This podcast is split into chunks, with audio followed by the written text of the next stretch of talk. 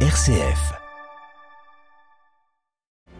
Le pape François a reçu ce matin les membres du Forum des associations familiales italiennes. Il est revenu sur la joie de témoigner à la lumière de l'exhortation apostolique à Maurice Laetitia, le compte-rendu dès le début de ce journal.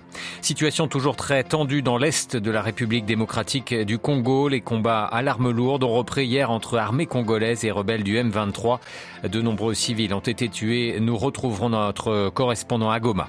Dans ce journal également, la Chine qui assouplit ses restrictions anti-Covid après plusieurs jours de contestation. Et puis l'ancien Premier ministre israélien Benjamin Netanyahu prépare son grand retour aux affaires avec parmi ses alliés politiques un parti sioniste d'extrême droite. Radio Vatican, le journal Olivier Bonnel. Bonjour, la joie d'être famille et en témoigner dans la perspective d'Amoris Laetitia, l'engagement en faveur de politique familiale, le soin à apporter au foyer.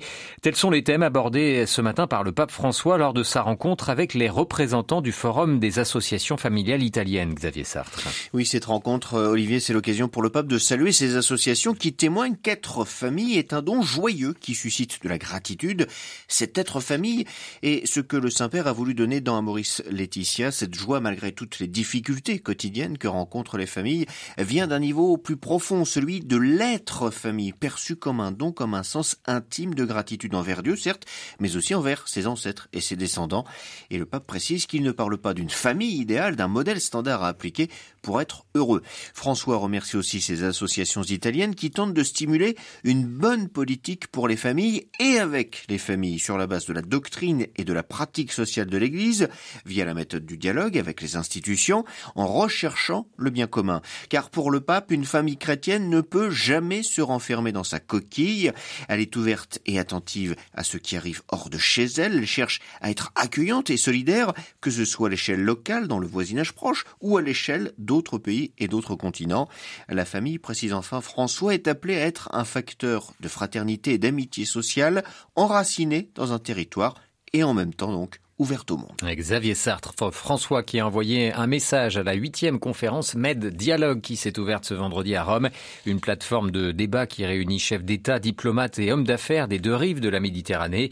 Dans ce message, le pape souligne l'importance de la confrontation et du dialogue. La Méditerranée a le grand potentiel de relier trois continents, une connexion qui historiquement, également par le biais de la migration, a été très fructueuse, écrit le souverain pontife. Et puis, toujours à l'agenda du Saint-Père, cette rencontre ce matin avec une délégation de l'organisation Leader pour la paix, créée à l'initiative de l'ancien Premier ministre français Jean-Pierre Raffarin. Cette association a pour objectif de sensibiliser l'opinion publique au conflit en faisant des propositions pour la recherche de solutions pacifiques de ces conflits. Être leader pour la paix est une grande responsabilité, leur a dit François. Pour retrouver toutes ces informations, une seule adresse, bien sûr, vaticanews.va.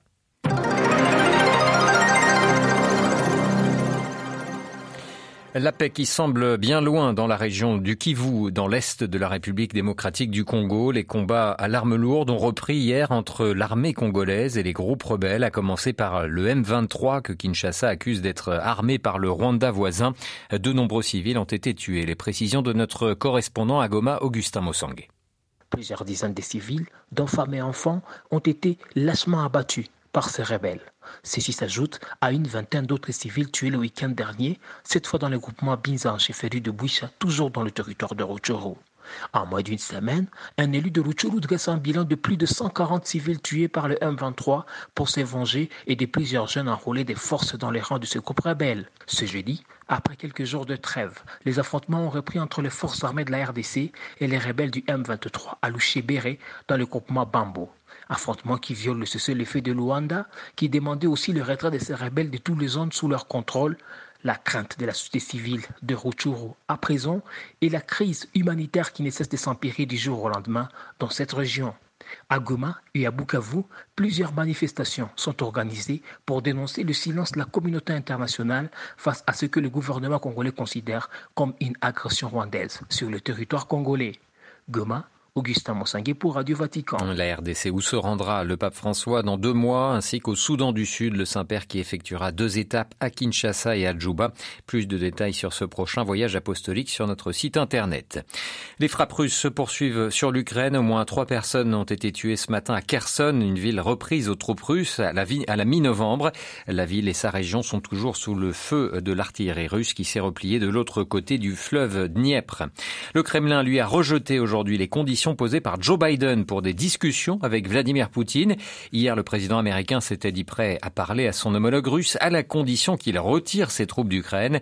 L'opération militaire continue, a souligné Moscou ce matin. Le président russe qui s'est entretenu par ailleurs au téléphone avec le chancelier allemand Olaf Scholz pour la première fois depuis la mi-septembre. Il a souligné, il a souligné que les frappes russes contre l'infrastructure énergétique ukrainienne étaient nécessaires et inévitables. De son côté, le chancelier allemand a demandé à Vladimir Poutine le retrait de ses troupes d'Ukraine afin de permettre une solution diplomatique. L'Europe, elle, n'est pas assez forte et nous serions en difficulté sans l'aide des États-Unis. Ce ne sont pas les propos d'Emmanuel Macron à Washington hier, mais ceux du chef de, la chef du gouvernement finlandais, Sanna Marin, ce matin depuis l'Australie où elle est en déplacement. Sanna Marin qui a regretté euh, notamment des erreurs stratégiques des pays européens dans leur approche avec la Russie.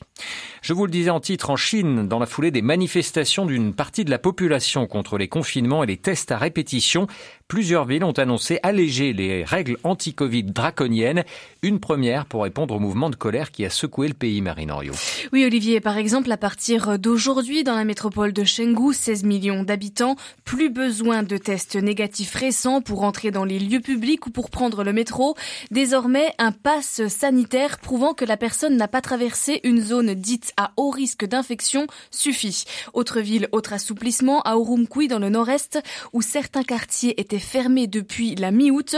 Les supermarchés, hôtels et restaurants vont rouvrir progressivement et par ailleurs certaines régions autorisent maintenant que les quarantaines se fassent désormais à domicile.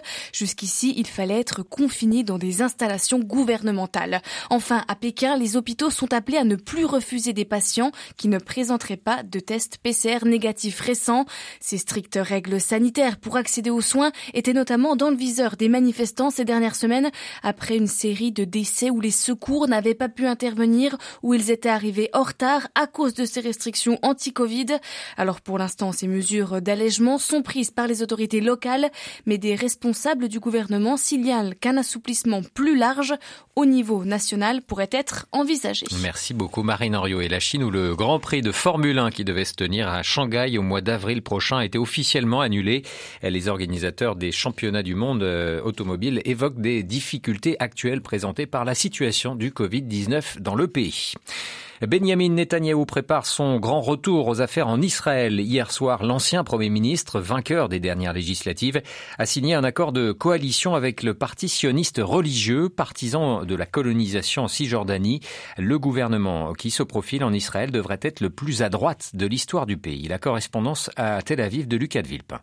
En une semaine, Benjamin Netanyahu a fait entrer trois formations d'extrême droite dans sa future coalition. C'est avec le sionisme religieux, parti des colons juifs de Cisjordanie, qu'il a hier soir signé un accord.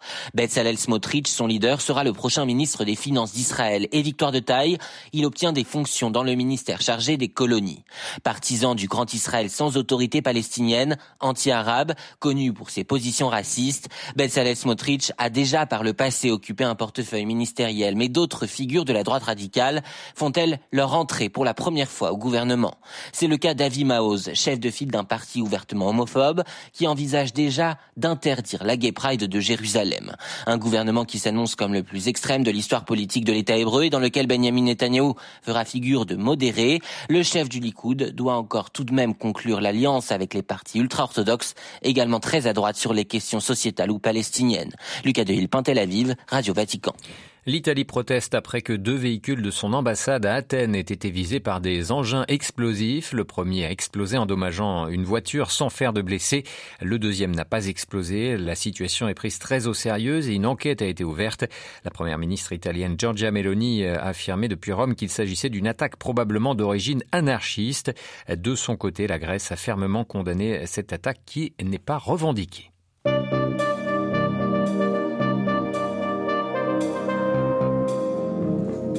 Voilà, c'est la fin de ce journal. Merci pour votre fidélité. Prochain rendez-vous de l'information, ce sera comme chaque jour à 18h. Vous retrouverez Marie Duhamel.